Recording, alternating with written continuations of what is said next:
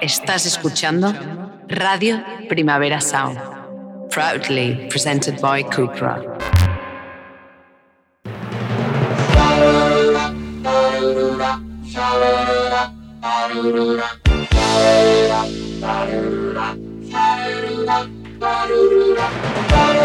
Marea Nocturna, con Desire de Fe, Jordi Sánchez Navarro, Xavi Sánchez Pons y Ángel Sala.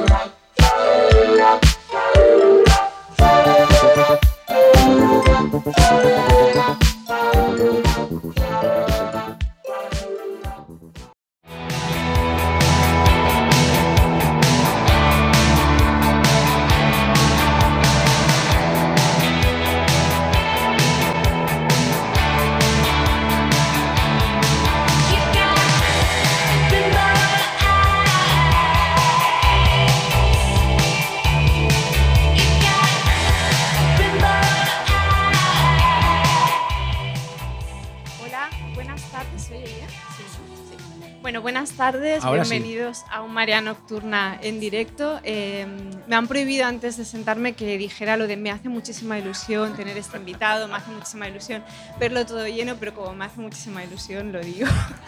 Realmente nos hace muchísima ilusión volver a hacer un directo fuera del contexto de festival y nos hace muchísima ilusión tener a Nacho de invitado porque es verdad que era un invitado que llevábamos tiempo que queríamos que estuviera en el, en el podcast, pero es verdad que entre que tiene una agenda complicada y que es, difícil cuadrar, vivimos en ciudades distintas, no había sido posible, pero estamos muy felices de que estés hoy aquí.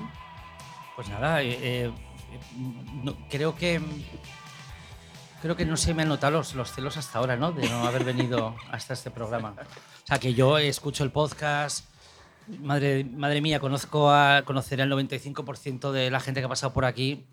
Creo que, creo que lo he conseguido, ¿no? Disimular los celos. Bueno, algún día se notaba un poco, pero más o menos. Bueno, bueno saludo a mis compañeros de podcast también. A Jordi, a Ángel y a Xavi. Hola, ¿qué tal?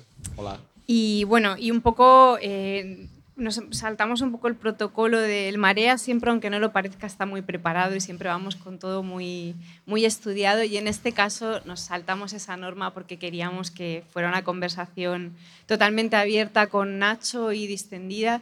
Y no hay ningún plan así fijo, pero yo siempre cuando hay un invitado, y ya si habéis escuchado el podcast, me gusta un poco hacer una primera pregunta, que es algo que nos, nos resulta muy, muy curioso a, todos los miembros del podcast, que es saber realmente de dónde viene un poco el amor del invitado, de la invitada en cada ocasión por el terror o por los géneros, ¿no? por, el, por los géneros puros. Entonces yo un poco para abrir fuego me gustaría preguntarte por eso, ¿no? porque nos hemos encontrado gente que se acerca al género más desde lo literario, desde los cómics, desde el cine, y, un poco para abrir un poco la conversación planteo eso y, y a ver a dónde nos lleva. ¿Alguien ha dado una respuesta específica y clarificadora de por qué a alguien le puede gustar el terror? No, específica, pero... puede, no, Es como decir, ¿por, ¿por, qué te gustan los rostros mm. angulosos en vez de los rostros más redondeados? O sea, no, no, no, es imposible saberlo. Pero sí que hay gente que dice, es más literario de descubrir libros en la estantería de mis padres o es gente que lo descubre con la tele. Yo viví durante muchos años en, en un vacío cultural era un vacío cultural, o sea, que, pero que estabas en una secta, mal, algo, sí, sí. una secta, sí, una secta llamada destructiva. Pues sí, vivía, vivía bajo el yugo de una secta destructiva llamada España, que por aquel entonces, si leías los libros de texto, veías en las listas ponía eh, países desarrollados, ¿no? En color rojo, países en vías de desarrollo en azul, y tú mirabas la península y decías gloops. Y, no, no, o sea, no tuve una infancia desdichada ni, ni mucho menos, de hecho tuve mucha suerte en, muchos sentidos, pero yo no vengo de una familia que tenga biblioteca ni, ni me atrevo a decir que, inquietudes eh, artísticas, ¿cómo decirlo? Sea, nunca, nunca, he visto a mi padre sosteniendo un, impreso entre las manos. O sea, creo que mi padre nunca ha leído nada. Ni falta que le hace, por supuesto, pero no, no, en, casa yo recuerdo que, que, en casa y en el pueblo, para mí, eh, la atracción hacia el terror, que yo la sentía muy honda, para mí era una, una, búsqueda constante, porque ni era habitual ver películas de terror, ni era habitual que llegara a tus manos algo, algo que fuera terrorífico. El día que descubrí que los cuentos de, Gustavo Adolfo Becker técnicamente eran cuentos de la cripta, eh, me volví loco leyendo las leyendas de Becker. O sea, lo descubrí en, en clase de lengua, eh, del bosque de las ánimas, y de repente dije, ah, que, ah, que esto es... Entonces yo leía, yo leía los cuentos de Becker y me imaginaba, perdón, las leyendas de Becker, y me imaginaba que lo echaban por la tele, uno a la semana, y me imaginaba que salía Becker al comienzo, como el guardián de la cripta con telarañas. Hola, soy Gustavo Adolfo, y hoy te voy a contar.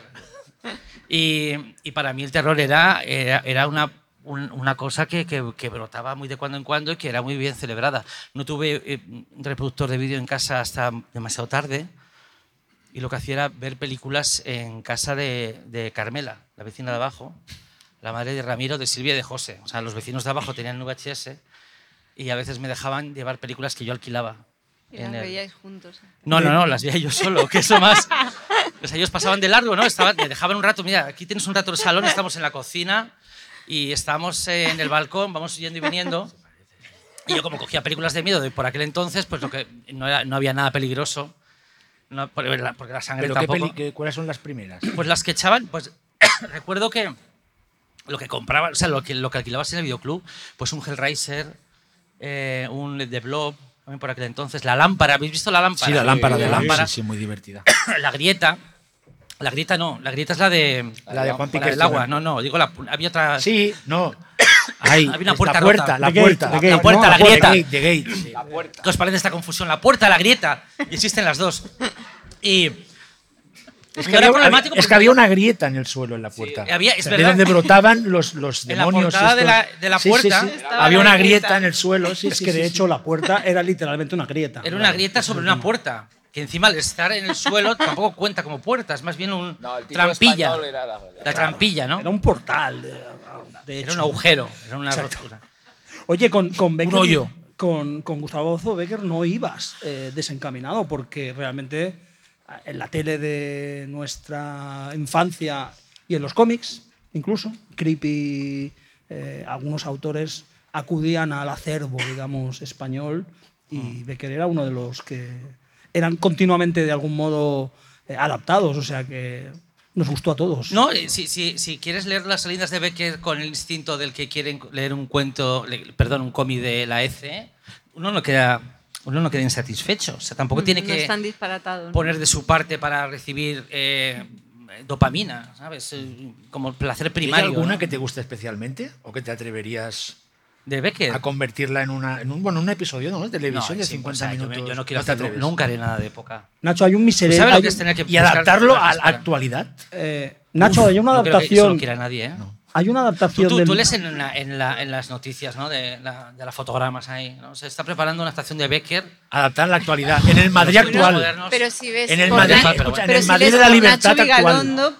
la regenta en moto, ¿no? Esas ideas de bombero que nadie quiere. Lo hicieron con Reanimator, ¿eh? Lo hicieron con Reanimator. Que por cierto, en Casa Carmela realmente que, que, al, eh, que, que hubiera imágenes sangrientas de, de, de gore, en realidad tampoco era tan problemático. Creo que a veces queremos que el gore sea más problemático de lo que realmente es. A una vez que hemos visto cuatro cosas ya. Pero recuerdo un domingo que llevé una película que para mí era de terror, sin más, otra película de terror. Y justo Carmela pasó cuando estaban. Eh, cuando el malo de Reanimator le estaba comiendo el coño a la cabeza, la cabeza, es la cabeza. pero no la cabeza, es el malo, pero la cabeza solo. pero la cabeza sigue siendo el malo. Sí, sí, totalmente. El resto del cuerpo. bueno, sí, pero es el malo. Está, pero está desordenado, pero es el malo. o sea, en vez de la cabeza sobre los hombros, la sostiene, pero en sí, sí, la suma de los factores es, el, villano. ¿Y qué pasó? Me encanta que me hayáis discutido el que no, no es la cabeza del malo, es el malo. No, al revés, me Es que hemos Además, os ha parecido bien, estaba comiendo el coño a, a Barbara Crampton delante de, y ahí sí que llevé una buena y ahí sí que tuvo un problema. De eso me acuerdo perfectamente, se enfadó porque decía, claro, has venido aquí a mi casa, entras en mi casa.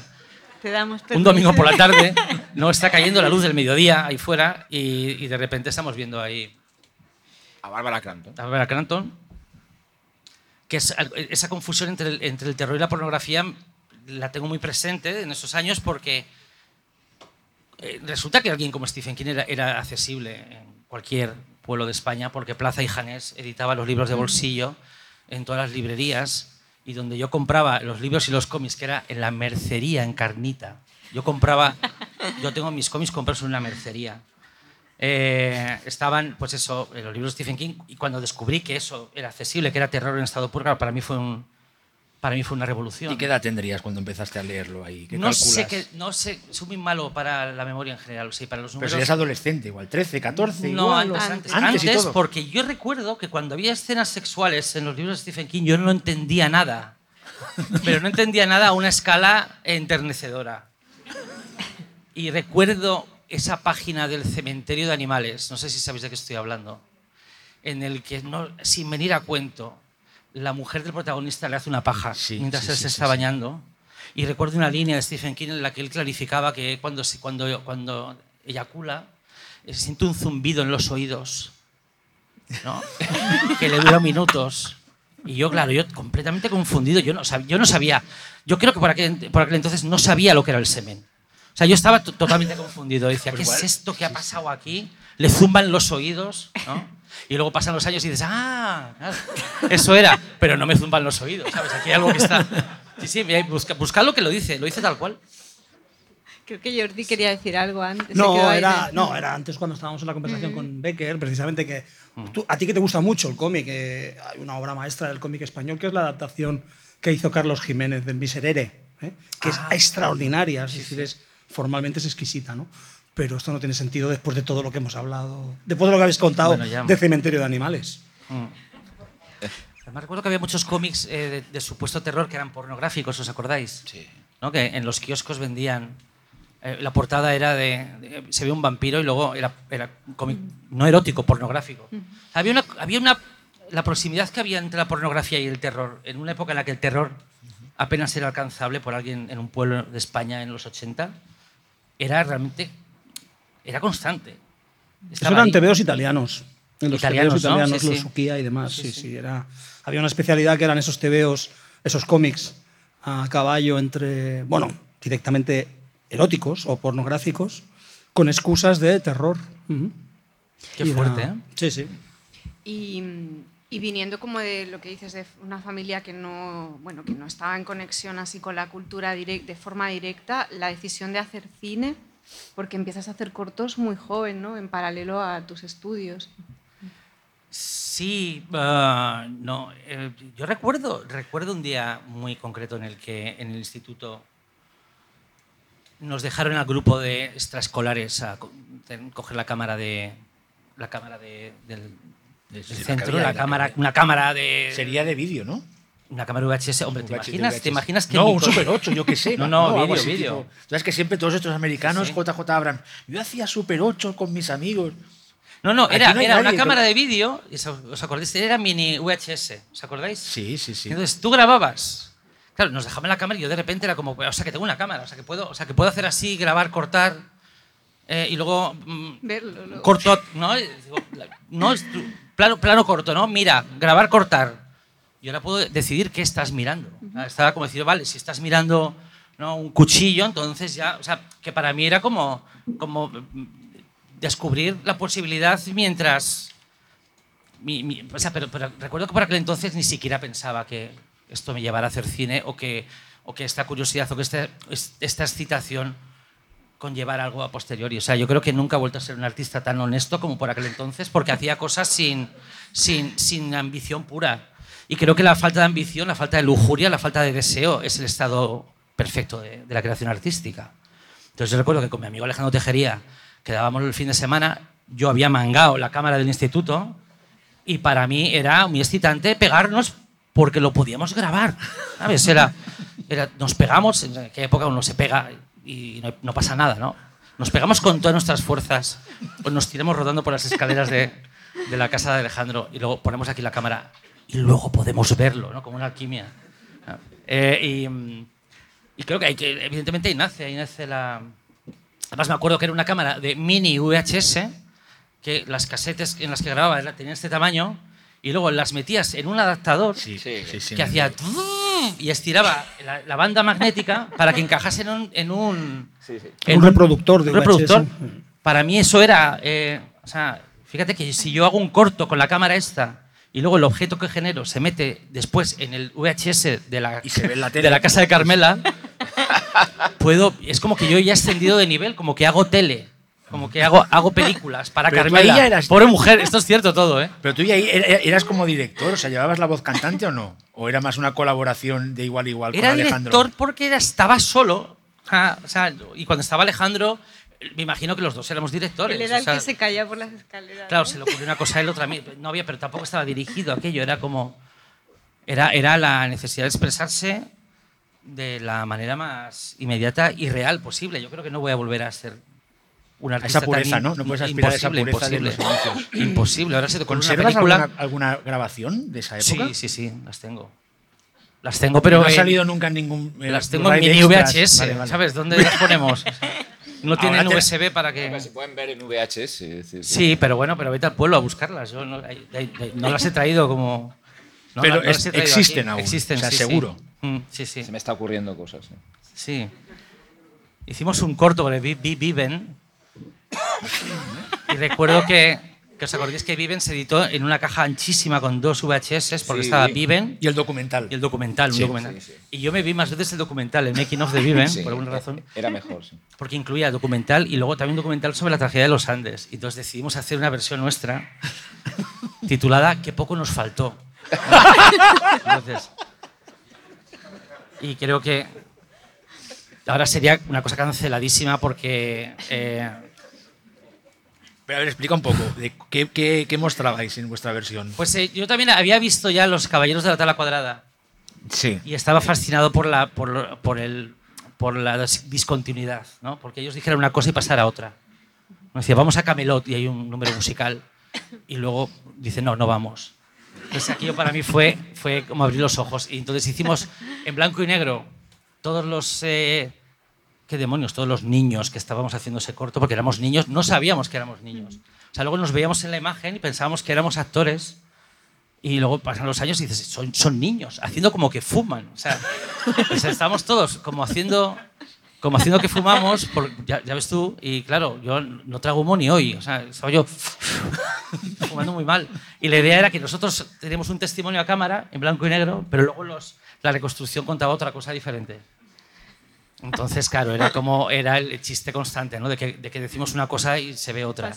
Y era muy agresivo lo que grabamos ahí arriba. O sea, yo creo que cuando digo que me- ahora, ahora me cancelan, pues, pues yo creo que sí. Es real. Sí, sí. O sea, yo. eh, el, el chiste que aguanta el paso del tiempo es uno en el que yo estoy. ¿no? me, quedo, me quedo en silencio con el cigarrillo y dije, bueno, el caso es que yo me encontraba muy herido, no me podía levantar, me encontraba débil y tengo que, tengo que aceptar lo que hicieron conmigo. Me comieron. ¿no? Y fumo y sigue la película. Y Ya estaba. me comen. Ya estaban desde el inicio tus, tus preocupaciones, ¿no? Porque esa, esa mm, digamos, esa manera de, de- de plantear un discurso por un lado verbal y por otro las imágenes, eso lo sigues haciendo, lo has, Bueno, de- lo has de- seguido haciendo, ¿no? De incorporar el En tu- razonamiento a la ficción. ¿no? Exacto, exacto, a eso me refiero. Está a- poniendo Sí. cara como que no lo ve claro esto que les, o sí. Sí, Sí, no, sé, no, lo no, está no, poniendo no, cara no, es de ¿no? el desafío que Estoy le hago al hacerle contento de las pregunta. cosas que, que he podido. Sí, no, hombre, es que yo me ruborizo con facilidad y, y- y con los halagos yo pues no, no, no los traduzco bien, o sea, no los metabolizo bien. Estoy pensando en las cosas que gracias a Dios ya no hago. Mm. Y en aquel corto recuerdo que no teníamos amigas, éramos todo un bosque de nabos. Y entonces también éramos las chicas. Entonces, si yo os contara, eh, porque no lo vais a ver, si yo os contara lo que no vais a ver, pues eso. Esto está por ver. Había escenas, Pero- había escenas de. Bueno, Pero olvidamos la posibilidad de que un día, yo qué sé, saliera un, extra con tus primeras películas. No, no, no, O sea, no, esto no va a no, salir no, nunca no. a la luz. En el Blu-ray de los cronocrímenes. no, no, no. No, pero eso no, eso no puede ser, no puede ser. Si es difícil ver mis pelis, ya imagínate lo- los, extras, o sea. Una edición de estas de Criterion. Recuerdo que una- había una escena en la que habíamos conseguido fuegos artificiales. Y, y además una cantidad generosa de fuegos artificiales, no sé por qué. Y entonces había una escena en la que los, los supervivientes de los Andes, eh, después de contarse cuentos de terror a la luz de una hoguera, que era la excusa para contar otros cuentos, se metían en la tienda de campaña, ¿no? todos juntos, y de repente fuegos artificiales. Que, claro, por, montaje, o sea, por dialéctica entre planos, están follando. O al menos eso pensábamos que se transmitía. Bueno, Y escucha, eh, tú sabes quién está haciendo la nueva versión, ¿no? De la tragedia de los Andes. Pues que de eso, lo, lo que nunca sobran son versiones de esa Es, historia. Juan- es Bayona. Ya, ya, ya. Amigo, o sea, Menudo cacao. perdona, ¿él sabe que tú ya tienes una película sobre, sobre los Andes? No lo sé. Sobre la que- tragedia, porque lo- podrías hablar con él, intercambiar impresiones de que se pueda No, mostrar no. ciertas cosas. No, Aparte- creo que, no, no, creo creo que- que ni- no quiero que le apetezca. O sea, yo creo que deja- déjale que bastante, bastante líos ya. Hay que recuperar la de Cardona, ¿no? que está muy bien, sí, hay una versión La, la de mexicana. los era- 70 es muy buena. Muy exploitation. Es mejor Sí. que la de la otra. No, pero es verdad lo que dice Jordi, que al final ese, esa- ese mecanismo, ¿no? Como de coger de la reflexión sobre el relato, incluso de la historia contada dentro de la historia, está prácticamente en todas, en todas tus pelis, ¿no? Bueno, pues eh, Bueno, están todas, yo diría, incluso en corto. sí, lo que pasa es que esa- es- también son mecanismos de los que uno no quiere tampoco Abusar o... o ni, si- ni ser consciente, porque yo creo que el gran, el gran eh, problema al que nos enfrentamos en un momento dado, cuando queremos hacer cine, pero también leemos crítica y vamos a escuelas de guion, vamos a escuelas de, de- de dirección o vamos a la uni, creo que siempre existe una confusión entre las herramientas de análisis y las herramientas de creación. Yo recuerdo dar, eh, dar guion en la universidad y empezar a darme cuenta de que lo que me estaban contando, todos los mecanismos que sirven para clasificar y entender cómo funciona un guion, no son las herramientas de creación de un guion. Las herramientas de creación son muy diferentes. O sea, identificar los tres actos, identificar eh, el- el- los puntos de giro eh, y los, eh, los clímax, eh, lo que siembras y lo que recoges. Identificarlos desde el punto de vista del análisis puede ser muy fructífero en un sentido, pero, pero si te enfrentas desde ahí al acto creativo puedes quedarte muy atascado. Entonces, yo creo que la, eh, cuando uno se pone a escribir tiene que te- preservar como cierta, cierta inocencia o cierto animalismo. O sea, Dejarse llevar por, por lo que uno está haciendo sin saber muy bien lo que está haciendo. Si lo sabes de, de todo, de- o sea, si sabes hasta el fondo lo que estás haciendo, quizá hay más estrategias de las que debería haber. ¿no? Sé. Y ahora no es un poco difícil trabajar así. Digo, como está el tema de las de que te produzcan una película. No sé si se me estás entendiendo. Dejar este espacio tuyo para crear así de forma como más inocente, ingenua, ahora que está todo tan pensado. Claro. No sé si me estás. Que vas a Netflix y dices, mira, quiero. Y te van a decir, ¿cómo? Me ¿Qué se ha guion? ocurrido que- Sí, sí. No sé si me. o sea, Sí, para- claro. ¿Es complicado no? ¿O es.? o- Bueno, es que en el, en el mejor de los casos, si partimos de la voluntad creativa que nace de uno, pues todo esto lo pone en, en papel y escribe un primer capítulo y una Biblia, ¿no? y escribe, des- des- más que escribe, describe el proyecto y luego ya lo enseñas y si hay suerte les gusta y si no, no, pero el proceso creativo está al margen de, de lo que después pueda suceder. Puede, ser- puede darse luz verde a un proyecto calculado y frívolo y puede, y puede darse también a un proyecto que nace del alma. Yo creo que todo, todo puede pasar. Y también todo se puede cancelar, por supuesto. Sí, pero por ejemplo, en, en- en este proyecto que, ha- bueno, lo último que hemos visto tuyo, que por cierto podéis verlo ahora porque es la alarma que está en, en Amazon Prime, podéis verlo ya, en cualquier momento. Sí, es de la serie de historias para no sí, de Con de- excelente banda sonora de hidrogenés que están aquí. Que nos acompañan, qué maravilla. No saludarán, ¿no? Están por ahí detrás. No. Pues Nacho, de- Aplaudidles, pero mirándome a mí. sí. Un, pla- un aplauso para hidrogenes. Un aplauso para hidrogenes. No les incomodéis. Pues, Es una pues- banda sonora fabulosa, la verdad. Pues Nacho, Sí. precisamente decía eso, ¿no? Que en un, en un contexto de, de, digamos, de serie eh, que son adaptaciones o, o- o- o homenajes a los originales de Chicho y demás, vuelves a hacer algo que en el fondo estás todo el rato en, en tu película. Se está hablando de una ficción. Dentro de la ficción hay un personaje que es medio consciente de estar en una ficción o que sospecha que está en una ficción, que efectivamente está en una ficción. Es decir, sigues dándole vueltas a, a unos, a- a tus obsesiones de autor, ¿no? Sí, pero fíjate qué, bonito. Bueno, por cierto, la serie creo que es excelente precisamente porque no te, no te marca ninguna pauta. Te dice, mira, mira uno de los capítulos de la serie original y ya, Y ya tú verás qué hacer con ello o cómo enfocarlo, si quieres hacer un remake directo o tomas solamente el título, no te, no te dan ninguna pauta. y Yo creo que eso hace que, que absolutamente todos los capítulos que ha habido en esta serie tienen algo, algo sí, creo que es imposible que todos te gusten, pero eso es bueno, porque quiere decir que cada capítulo Sí, sí, no, no. Es, es- sí, está se- se apartan son muy, de hecho, son muy Claro, diferentes. sí, sí, sí. De hecho, son muy y- y diferentes. ellos ¿no? entre sí, o sea, es, es muy buena noticia que no te puedan gustar todos, porque eso quiere decir que todos brillan mucho y- de una forma muy dirigida y muy, ah, muy cegadora en una dirección distinta. Y, y fíjate, reconociendo todo lo que dices, en realidad em, la, la razón por la que escribir esa historia tal cual es porque siempre me enter- desde que tengo, desde que tuve gata me dejó Vaya. el año pasado y todavía no lo he superado. Eh, teni- teniendo gata y, pasando mucho tiempo con ella en soledad, bueno, claro, es una paradoja. Cuando estás con un animal de compañía no estás en soledad. Esa es una injusticia de nuestro lenguaje, decir estoy solo en casa. Dice, no, no, estás con un animal que te ha acompañado durante 14 años. ¿Cómo se llamaba? Wilban, Wilbancilla. Ahí. Y, eh, y estando con ella, ¿no? y, y- y también pensando mucho en la incomunicación in- inevitable que hay entre ella y yo, muchas veces yo decía, ella no sabe, ella no entiende, no puede saber la estructura de la que forma parte, no puede saber que es mascota de un ser humano, porque ella ni siquiera me ve como un ser humano, me ve como un gato gigante. Así funciona, sí, sí, los animales nos ven como semejantes. Y eh, de la misma manera que ella no sabe eh, la estructura en la que, en la que ella opera, ¿no? o imaginaos que es la, la perra, la perra Lassie. La perra Lassie murió sin tener ni puta idea de que era una estrella de cine para humanos, para otra especie. Me parecía un, un recurso de ciencia ficción imaginar cómo nosotros los humanos a otra escala también podemos ser, podemos no saber Mascotas de otros. o mascotas. No, Otra no- cosa, no sabemos otra la cosa, estructura sí. a la que pertenecemos. Y digo, qué divertido sería que los, que los extraterrestres nos invadieran, nos sometieran en cuestión de segundos, pero en vez de eh, explotarnos a partir de las pautas del colonialismo, que es lo que ha hecho tradicionalmente la ciencia ficción, ¿no? los extraterrestres nos colonizan, así como nosotros coloniz- colon- colonizamos a, a otras, em, a otros países, a otras, y otras etnias eh, a lo largo del siglo XX. Qué guay sería que nos invadieran y nos utilizaran como, como carnaza en una supuesta sociedad del espectáculo. Se ríen de nosotros. Y, y somos mascotas, pero no mascotas eh, que les acompañan, sino mascotas en una pecera.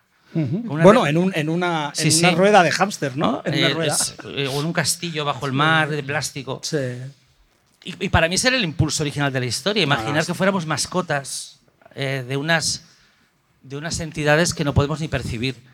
Y, em, Que es una claro, idea muy Rod Serling, ¿eh? muy, muy, Sí, muy. Twilight Zone. Twilight ¿eh? Zone, a mí me sí, sí. A mí me, me- me- gusta mucho por eso, precisamente, porque es, si vas a la idea, dices, oh, esto está en otra. El cabrón de Rod, Serling, de Rod Serling ya se preocupó de que nada no sonara a él. Ya. O sea, decidido, voy a hacer de Twilight Zone, voy a hacer Todo. un catálogo de todo. Y- de y cosas, que, se- copias, de cosas que, que luego a la humanidad se, se, le, se le volverán a ocurrir. Y siempre habrá un listillo que dirá, esto es como tal capítulo de Twilight Zone. Y es verdad. Y es así es. Me río Y de los Simpsons, es, ¿eh? además. Sí, sí. Siempre hay el listillo y siempre es verdad, además. Sí, sí. Oye, y yo te tengo que preguntar por. por porque lo, mira, está aquí mi hermano, Alex, un saludo. Que hablábamos del miedo que da Javier Guruchaga en, en- y que utilizas, o sea, lo utilizas para que dé miedo, o sea, da miedo de verdad. O sea, o sea, o sea, no, no, lo utilizas como es como me imagino, es como si estuviera en hereditario o algo así, ¿sabes? Yo me lo Hay imagino que hacer, ahí hay que hacer el como abuelo. parte- como cambio de el- la el abuela, abuelo de la hay que hacer el abuelo. No, no, no, pero es que da cómo trabajar, porque la escena esa que está ahí como ya cuando ya se vuelve realmente loco y está ahí como a la, a la niña, la estatua, es que da miedo de verdad. Ya, O sea, ya, pero, ya. pero lo digo como un piropo realmente, o sea, es algo No, no, y, y- y a partir de ahí, ¿qué, qué, qué- qué desperdicio, Gurruchaga? total, Porque claro, no eso podía- mismo, eso mismo. Yo Eh, cuando vi la serie me di cuenta, eh, el episodio, de que ha sido el gran desperdicio que hemos hecho en, en- en los el castings cine, del sí, cine y el cine de género, posiblemente. Siendo Nos hemos perdido a, un- a un- a una, a una presencia brutal. Porque él, él no, él no él está- era, era hasta ahora, hasta ahora, era, hacía radio y el grupo, pero ha hecho teatro, tampoco teatro, porque no sé muy bien. Y cuando ha hecho cine tampoco, tampoco se le han aproximado ese perfil de personajes, ¿no? Eh, No han intentado que hiciese lo que hacía la... No, bueno, por alguna razón, por alguna razón algo, algo, eh, algo que no es ajeno a él, por otro lado, como puede ser el terror o como puede ser cierto tipo de terror expresionista, pues nu- nunca se le había ofrecido. Y yo recuerdo que de muy niño yo sabía quién era Fritz Lang, yo sabía quién era el doctor Caligari, yo sabía de Nosferatu, yo sabía de De todo Browning, por claro. Gurruchaga. Claro. Porque Gurruchaga, cuando hacía la cuarta parte los sábados por la mañana en la Abuela Cristal, era, era, era a a la vez eh, un fanzine en televisión y la primera fuente de información sobre el género y el fantástico que yo tenía. O sea que para mí, tenerle en, en esta película y hacerle hacer esto y preguntarle, oye, nunca has hecho terror, ¿no? Dice, Pues no, no, no, no ha caído. Diciendo, Pues si es que estás, si es nuestro Peter Lorre, si es como... Totalmente, Es sí, un sí, sí, tesoro. sí, o sea, sí, sí. es- eh, ha, habido, ha habido leyendas del terror en España como actores que, que- que estaban menos, pro- menos preparados para, interpretar al tipo de personajes que, que Gurruchaga hace sin esfuerzo alguno. Sí, sí.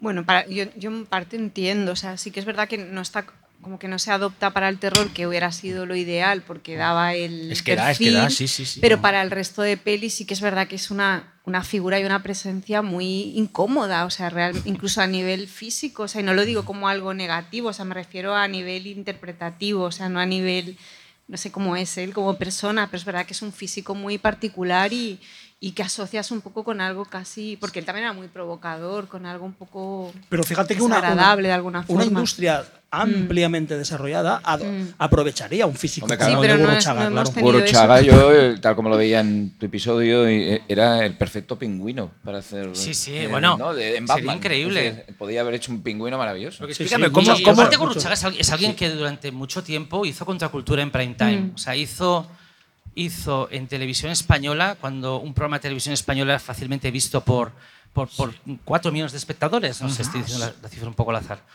pero una, una, una cifra desmesurada de gente que se sentaba a ver la tele y de repente eh, Gurruchaga tenía un par de horas, viaje con nosotros. Lo- yo lo veía, por ejemplo. Sí, yo también. En mi casa se veía todo. lo- Y, y- y quizá necesitamos la distancia geográfica o temporal para apreciar el valor de lo que hacía, porque ahora no nos cuesta nada apreciar lo que hizo John Waters en su época más productiva, pero es que Gurruchaga hacía, hacía puro trash y hacía puro trash gay en, en Sí, televisión española, en prime time, cuando no Freaks. había más canales. sí, sí. Con freaks. Sí, con- sí.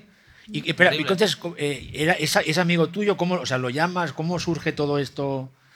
¿Vas a hacer una estrella para no dormir? El abuelo, que es un... No voy a hacer spoiler, o sea... Lo conocí en Los Felices 20. O sea, le invitamos Vale. a Los Felices 20 porque queríamos, eh, queríamos conocerle, nos dimos cuenta de que era alguien con el que se trabajaba muy fácil. Es de estas personas que igual parece que están silenciosas, un poco sumidas en, en- en la fal- una supuesta falta de energía y de repente delante de las cámaras, ¡pum! brilla Pues eh, sin, el- sin El, dificultad. Tal cual, el eh, el Felices 20 que hiciste con él es muy bueno. Bueno, hicimos dos, hicimos dos, uno ¿no? Sí. y luego hicimos la Nochevieja Sí. con conexión en directo con Chema García Ibarra y el bar Charlie de, De Alicante, ¿no? Debe ser. Y el- de, de Espíritu De- Sagrado, de sí. El especial Nochevieja más increíble que. ¿No? Gurruchaga y, y Espíritu Sagrado. Una Nochevieja real en televisión española. Eso, Bueno, para, eso pasó. Eso pasó. para los amantes del, del cine trash español o cine más de más oscuro, eh, Supernova, la película Supernova de con Marta Marta, Sánchez, Sánchez, sí, sí. él hacía un conde vampírico raro. Sí, el condenado. se No, condenado, que era Condenado, bru- sí. brutal. Mm. Esa película maldita del cine español, que bueno. Bueno, todo esto es para decir que, que la alarma es muy, muy, muy recomendable. ¿eh? Muy Tenéis que verlo hoy mismo, si podéis. Sí, hoy. hoy. Es muy. Es, cada vez es más difícil. Eh, igual hubo una época en la que decías, no va a ser tan difícil hacer esta película que tengo en mente, pero cada vez es más complicado. Estoy preparado para. para con cada película estoy preparado para que sea la última. Es una cosa que lo tengo clarísimo desde hace mucho tiempo. O sea, yo nunca me voy a despedir del cine porque igual ya me he despedido. Así, así funciona. Y, eh, y, eh, en un momento dado, cuando de repente en, en esta, en esta propuesta llamada Historias para no dormir, te dicen dirige una hora De lo y que de lo que quieras. eh, y el único marco es que tienes que basarte en un, en un relato original de, de la serie de Chicho, dices, bueno, y puedo llamar a, a Gurruchaga, y puedo llamar a Hidrogenés, y puedo llamar a Aníbal, y a Y Roberto puedo, ci- Álamo, y a puedo Jordi. citar a Chiquito de la Calzada. Claro, que bueno, no lo sí, diremos sí. aquí, ¿eh? pero eh, claro, a mí me, Chiquito, no que sí. te corte, pero para mí ver un episodio de Historias para no dormir en el que uno de los puntos más importantes es una cita, una cita. a Chiquito de la Calzada, ya sé que los piropos lo llevas mal, pero es una gran genialidad para mí. Bueno, No, te lo digo. es fácil, es fácil eh, ser genial tirando de la genialidad ajena, por otro lado. Dices, bueno, ¿no? Es como si yo en una, en una película, ¿no? Eh, cuelgo el cuadro de, de- del Conde Orgaz, ¿no? Dicen, jo, qué, qué cuadro, es, qué bueno eres que has puesto, que has Me puesto una obra inmortal, ¿no? Pues No, Chiquito pones- es Bueno, eso pero depende de dónde lo pongas, No, en qué pones- momento. depende Pones eh, una reproducción, pones una reproducción del Jardín de las Delicias, del Bosco. Dicen, qué, joder, qué pedazo cuadro, qué bueno eres. ¿no? O sea, que también es una genialidad también que tiene truco. Pero te lo agradezco mucho. ¿eh? No, no, pero me parece Es que algo. Bueno, no sé, estamos aquí de acuerdo, es magistral ese, Bueno, sí, ese- Y hay una, ese momento. Hay una cosa, y yendo un poco más a lo general, cuando preparábamos como el, el- el- cómo iba a ser este capítulo, me preguntaba Izaro, que es eh, compañera y productora del programa junto con Marta, em, que le dijera como tres adjetivos para, para Nacho, para, de cara a hacer como el, poco el, el- el Texto, texto, el este de, de- Para para definirlo, invitar. para definirlo a él. Sí, y Uy. claro, y era como no quiero caer como en los tópicos y entonces intenté como pensar un poco bien los, la- los adjetivos que planteaba. Y uno era que era muy original, más allá de lo originales que son las pelis, yo creo que tienes una carrera muy original en sí. Es, es decir, si tú tienes que hacer como un repaso a la filmografía de Nacho, no es tan fácil de explicar, ¿no? O sea, un director que hace una peli como más, aparte, de- o sea, cuando yo conozco a Nacho que hace 20 años hacía cortos, eh, yo lo conocí con 735, pero ya tenías previos otros cortos hechos. Nominado al Oscar con 735. Hace una peli como Los cronocrímenes, que es una de las pelis de viajes en el tiempo más importantes de, Influyentes de la historia, o sea, realmente es una peli considerada de las más influyentes. Em, se permite tomar derivas, para mí una peli como Open Windows es una peli muy pionera, ¿no? O sea, es una peli que, que yo tengo, respecto a la peli, tengo una relación ambivalente, cosas que me gustan mucho, cosas que me gustan menos, lo he hablado muchas veces con Nacho, pero es verdad que es una peli que creo que se avanza muchas cosas que luego plantean otras sí, sí. pelis, ¿no? Eh, hace Colosal, ¿no? Una peli que es, eh, yo creo que es Premitú, ¿no? Debe ser, y es una peli eh, que plantea ya una serie de interrogantes importantes sobre el género, ¿no? Y todo esto a caballo entre España Estados Unidos, más para mí una parte fundamental de la obra de Nacho, que son los capítulos que hace para series y para propuestas colectivas fuera de, Esp- de España. ¿no? De hecho, técnicamente de terror, todo lo que y he hecho de te- y terror, son capítulos sí. para eh, segmentos de antologías. De antologías. Por ejemplo. Y entonces pienso, Sí, sí. o sea, tú es- o ¿cómo de- o sea, ¿cómo defines esa carrera y cómo la vives? ¿no? Pues ¿Cómo- voy a, voy a ser un poco voy a ser un poco gris respecto a esta descripción bonita que has hecho y es que eh, algo, algo que, mm, que ya he aceptado como parte de- del discurso que no que yo doy sino el que la vida me está dando a mí es un tema al que le doy muchas vueltas últimamente cuando estuve tuve la suerte de que cuando estuve, estuvo Ryan Johnson presentando Glass Onion en Madrid Eres eh, súper fan de Cronocrímenes. Sí, sí, vamos, y, de- y me dio la oportunidad de tener una conversación con él, de hacer una charla para la revista Sofía, entonces estuvimos hablando y tal. Y yo le dije que envidiaba mucho que con Glass Onion se confirmaba, habéis visto Nice Out, ¿no? Es la segunda película protagonizada por, por eh, Benoit, Benoit Blanche, el personaje Sí, de, de- Daniel Craig, que había conseguido algo que para un cineasta es el shangri absoluto. El, el beneficio último no lo dan las críticas, tampoco lo da la taquilla, o en otras palabras el dinero. El, el auténtico paraíso lo alcanzas cuando encuentras un hogar. Un hogar, un sitio, un tono, un género, un tipo de película en el que puedes habitar. Estás cómodo. Puedes irte y volver, pero ahí están, ¿no? Los gángsters de Scorsese, ahí están, para Scorsese. Entonces ahí puede volver cuando quiera. Kurosawa y los samuráis.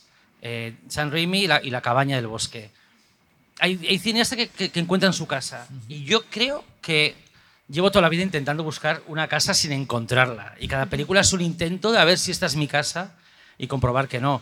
O sea, mi, mi primera película, Cronocrímenes, en realidad creo que se ha revalorizado, pero en su momento tampoco la- viví una celebración. O sea, no fue una película que, cuando por ejemplo cuando estuve en Sitges, no que hay gente que a veces me dice, "Nun- nunca tendrás un, nunca tendrás un recibimiento como el que tuviste con Cronocrímenes. Pues es que yo me acuerdo que no fue, no fue tan, no, no- no, o sea, fue tan no- eufórico, no tan- fue ese pasaje de la Biblia en concreto, fue otro, fue otro. No fue ese día de la Semana Santa, no fue el de las Palmas, no, fue un par de días más tarde. O sea, que no, no viví Cronocrímenes tampoco como una, un manto de pétalos sobre el que yo podía tirarme y mirar a la cámara en plano cenital. Que tampoco tiene por qué pasar a un director eso, tampoco, es, tampoco uno tiene que ir buscando el, el éxito ni el, el aplauso. Eso, un, un cineasta tiene que estar preparado para la indiferencia, que es, es donde realmente uno se construye. Y, y- y- creo que película a película he ido como buscando una posible casa en la que habitar y, y creo que no lo encuentre nunca. O sea, yo creo que también hay, hay cineastas que tampoco lo encuentran y luego tienen películas interesantes. Cuando hice Extraterrestre, eh, yo tenía muy en mente al Woody Allen de la época. Uy, iba a hacer un chiste horroroso. Eh, El Woody Allen de la época, cuando estrenaba una película al año, y eran películas que no se molestaban en ser perfectas. Pero eran Pero películas tampoco que... le hacía falta ser. No, y claro, y yo decía, bueno, voy, a buscar la forma de hacer una película al año. Y todas van a ser como muy gran, como mucho del tamaño de extraterrestre. Y quiero hacer películas que tengan esta silueta extraña, pero que sean tan fáciles de hacer que sea imposible no poder hacerlas. Y, y tampoco funcionó. Eh,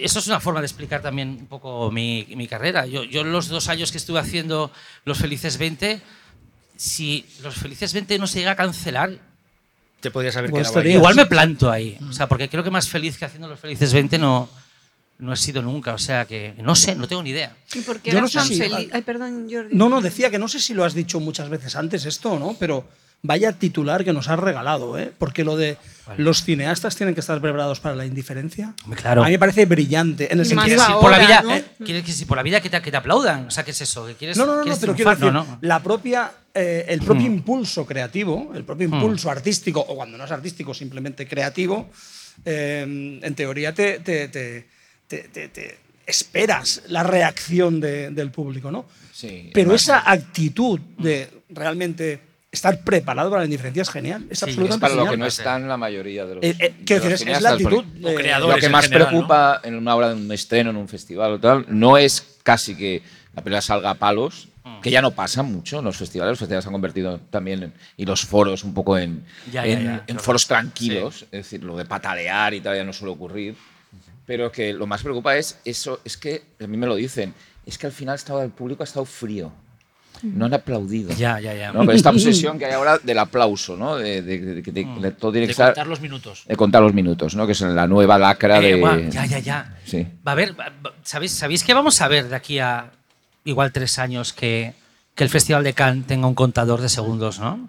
sí. Y que, es, y que luego haya una Sí. gráfica como, como en las carreras de caballos.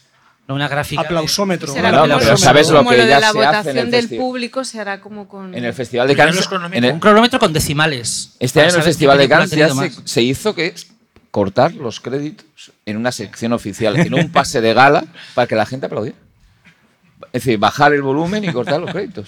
Es decir, en- y pasó en una película de, de Skolimowski, puedo decir exactamente, eh, la del burrito, la de EO, que se estrena dentro de unos días. Se, cor- se bajó la- el sonido, que la banda sonora es espléndida, o es espléndida, para que la gente aplaudiera. Todos los atajos al pensamiento crítico serán bienvenidos. O sea, ¿para qué, para qué, para qué decidir, ¿no? ¿Para qué, ¿Para qué explicar por qué una película nos colma o nos vacía si podemos medir con decimales eh, los aplausos en Cannes? ¿No? ¿Para qué? Porque- Yo me- ¿No? Sí. Sí. Ahora, No mediremos los aplausos al final del el programa. El momento en el que la persona dice no, no, no era Pero el yo me momento. imagino a alguien- el aplauso, yo me ¿no? imagino En a tres al- segundos se tarda en darse cuenta de que era inapropiado. Yo me imagino a alguien que el encargado de contar los, los lo, lo que duran. Que me imagino a alguien tipo la conchita de- del Sálvame Deluxe, lo del, la del polígrafo. Pues alguien ahí puesto ahí como en una tarima, en plan, 8 minutos, 8 minutos, Pero- 15 segundos. Más fácil. ¿No os acordáis de cuando los programas de televisión tenían aplausómetros? Aplausómetro. Sí, sí, claro, sí. Era falso. Y cuando, sí, sí. Porque no hay aplausómetros. Tú no puedes comprar un aplausómetro en eBay. ¿No? Si fuera, si fuera Nunca real el existido, aplausómetro, lo venderían en eBay. Nunca han existido los Nunca ha habido un aplauso. No, no, o sea, ¿alguien me puede sacar una foto de un aplausómetro ahora mismo? ¿No? Venga, Google, pues, aplausómetro. Venga. No existe. Era, era un, era un recurso de guion. Era, ¿Cuál era el programa de Jordi Stadella que, que, que medían precisamente la reacción No te rías que es peor, ¿no? No. El semáforo. ah, el vale, el semáforo. Era el falso, semáforo, sí, sí. Era falso. Era Pero además no hay una cosa más, más, no sé si más inquietante, que yo he notado ya en, en, en un festi- en algún festival, y en, concretamente que en, en Sitges, que se empieza a medir los aplausos en las ruedas de prensa. Oh. Es decir, los, si en esta rueda de prensa han aplaudido los periodistas al final o no. Esto ha pasado este año.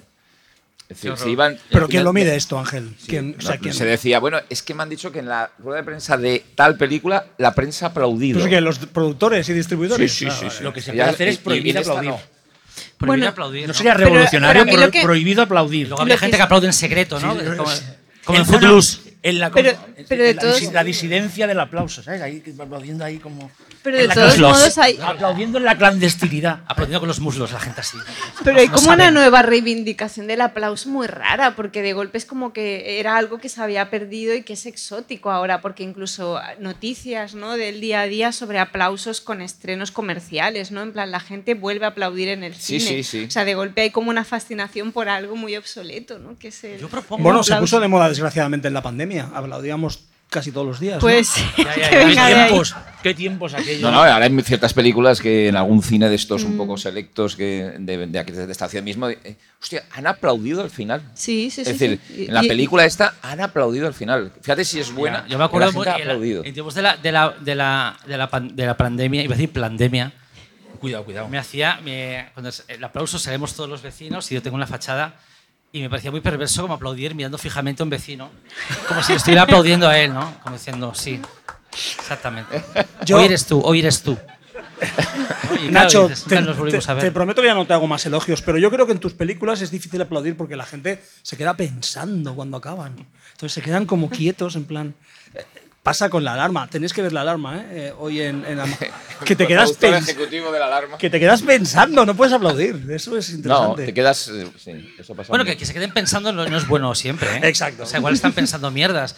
Sea, yo, por ejemplo, yo soy el primero en, en- en argumentar y explicar por qué la originalidad no es un valor per se. Que algo sea original no es no es algo positivo por per se. Para mí, me- personalmente, me, me estimula que una idea me resulte original en el momento en que la concibo. Entonces, cuando escribo esta historia de este matrimonio gay sometido a la presión de un objeto extraterrestre que lo que hace es convertirles en objeto de una sociedad de consumo, en ese momento me estoy creyendo, me estoy creyendo original y, y necesito ese impulso porque creo que tampoco es un, un valor que ahora mismo esté muy expandido. O sea, creo que la originalidad ahora mismo no, No, es un valor tan, ¿no? Hostias, eh, volviendo al terror, el 99% de las películas que se califican como terror elevado tienen el tercer acto más, No están acabadas. más de ramplón imaginable. O sea, dices terror elevado, pero al final me estás persiguiendo con un palo en mitad de la noche con un cuchillo o hay unos zombies. O- No, el tercer acto de estas películas suele Bueno, ser muy tradicional. O es tradicional o es confuso. Es la otra Prefiero que vía. sea confuso. Pero Prefiero que también sea pasa, o sea, o, que- que o muchas- directamente equivocado. No, pero realmente es como una Estés- tendencia. Estés pensando en Barbarian, ¿no? ¿Eh? Estés pensando en Barbarian. Bueno, aquí No, no, Barbarian- más que a ti, Ahí- creo. ahí- ¿eh? No estaba pensando en. Barbarian, pero no diré en cuál estaba pensando. Pero no es terror elevado. Eso es horroroso. Pero eh, Barbarian no es terror elevado, es más No. verbena, es una verbena, ¿no? ¿Por qué el concepto elevado no se aplica a los demás A la verbena también. no Es que no existe el drama existe elevado? el terror Claro, es que elevado, no tiene sentido. eh, Nacho, no Es existe el pero terror ¿qué estaba elevado. diciendo yo? O sea, que, que- que la originalidad no es un valor. Y yo creo Pues que es algo que se ni, ya ni- es. ni las películas ofrecen ni el público demanda. Yo creo que, que incluso las películas que quieren, de- des- que quieren despegarse de, de una quieren despegarse de lo común y que se anuncian como algo especial, ya poco a poco hay un masaje al espectador que dice tranquilo que esto es una historia normal, tranquilo que al final que al final te persigue la niña Medeiros con un cuchillo, tranquilo. No te preocupes, al final la historia es lo de siempre, no te preocupes. Y creo que la originalidad no es, no es ahora mismo un valor eh, atendido. Y ni Pero- extendido. No, no pasa nada. Hay épocas que sí, los 90, los 90 la originalidad estaba eh, por bandera y ahora, y ahora no. No. Pero tú trabajas para ello. Es decir, Bueno. yo creo que tú apuestas por la originalidad, como has dicho antes. Es decir, eh, y es evidente que una película como Cronocrímenes en su momento es muy original, no solo desde el punto de vista de la estructura narrativa, que en el fondo es canónica respecto a viajes del tiempo y paradojas temporales, pero aunque sea por la apuesta clara que haces por algo icónicamente original, eh, ya me parece que, que Bueno, y trabajas en en, el eso. contexto, y, claro. y Open Windows es una película original. Pero si te digo la, la cantidad de. de- la cantidad, colosal. Es tremenda, ¿eh? Pero la cantidad de. O sea, si yo te tuviera. Si a mí me dieran 5 céntimos, si a mí me dieran 10 euros por cada vez que han dicho que mis películas son previsibles, ahora mismo yo te- sería propietario de este edificio. Ya, o sea, que muchas bueno. veces el que el espectador ¿Pero esté pensando no es bueno. Ya. Porque antes está pensando mal y se Sí. equivoca. porque Sí, sí. me ha pasado con la alarma. La primera crítica que leí de la alarma era, pues es que es previsible. Digo, ¿qué? ¿Pero qué es previsible? O sea, no quiero ni saber lo que él cree que ha pasado en esa película para que diga que es previsible. Pero que es previsible. Que no, que no lo sé. Ah, pues es que Que tampoco. nunca se dice. Yo, yo, yo tengo muchas acusaciones de previsible con, con cronocrímenes, pero cuando pregunto, cuando agarro a alguien del cuello y dicho, ¿pero qué te parece previsible? Me dicen, pues porque yo ya me olía que el de la máscara es Carra Lejalde. Y yo digo, eso se descubre a la mitad de la película. Hay media película después. Estás demostrando que es que lo que no es previsible es que eso se resuelva tan rápido. Hostias, perdonad, estoy quejándome de las críticas negativas. No, no, no, no, no, no, no. Está claro que no te vamos a decir nunca que una de tus películas es previsible. Acabo de hacer la Es que no utilizaríamos la palabra ¿eh? previsible. Acabo de defenderme, o sea, acabo de, de hacer lo que más vergüenza me da a posteriori. Bueno, pero Cambiar de tema rápido. Pero hay una cosa que que hablas de la crítica, pero tú también, o sea, tú estás como un poco dividido entre cineasta y crítico. Tú a veces tienes dinámicas de crítico, sobre todo en redes sociales. A la- de hecho, hay pocos directores, que eso es una cosa que, que aprecio mucho de ti, capaces de cuestionarse pelis incluso de colegas, o sea, de, de gente que está haciendo pelis, o sea, colegas no quiero decir tus amigos, pero gente que está haciendo cine ahora y que puede leer Twitter perfectamente. Pero que he dicho. No, por Lo ejemplo, rápido, ¿eh? Barbarian, por ejemplo, es una peli que te cuestionaste ¿Cuál? abierta. Barbarian abiertamente en redes. No, pero por ejemplo, no, pero. eh, o sea, sí, no, de de- no, o sea no, no que las insultes o que te metas con ellas, pero que sí que No, cuando que una las cosa criticas no... de forma constructiva, una hablo de O sea, crítica plan- constructiva. Yo creo que de Barbarian no he dicho nada porque la he visto ayer. Bueno, y pegaste como una, sí, como una indirecta, así como de Ah, que lo de la niña copiaba y Medeiros. tal, sí. A ver, yo creo que puedo decir que Barbarian es una película memorable, o sea, esto lo, lo dejo ahí, o sea, pero del- desde el momento en que la peli es memorable, desde el momento en que la peli te está, te está alimentando de esa manera, que el monstruo sea eh, un diseño repetido, ya pues es un bajón. Si la película fuera mediocre no me importaría. O sea, si estoy viendo una película de baratillo, una película de tres al cuarto, y de repente el villano se parece a un personaje que nos es muy familiar, pues casi lo encuentras entrañable, pero en una película que te está dando con tanta precisión cosas tan específicas y tan difíciles de hallar en otras películas, pues luego te sientes un poco traicionado cuando hay alguna cosita que, que decae. Pero Barbarian, Barbarian, me gusta mucho pensar en Barbarian porque mm, creo que en toda película hay dos tipos de ideas. Están las ideas que uno, que uno trae bajo el brazo cuando empieza a escribir. Buah, se me ha ocurrido una película que va de esto, esto y pasa esto. Y son ideas que llevas como igual maceradas desde la infancia, igual.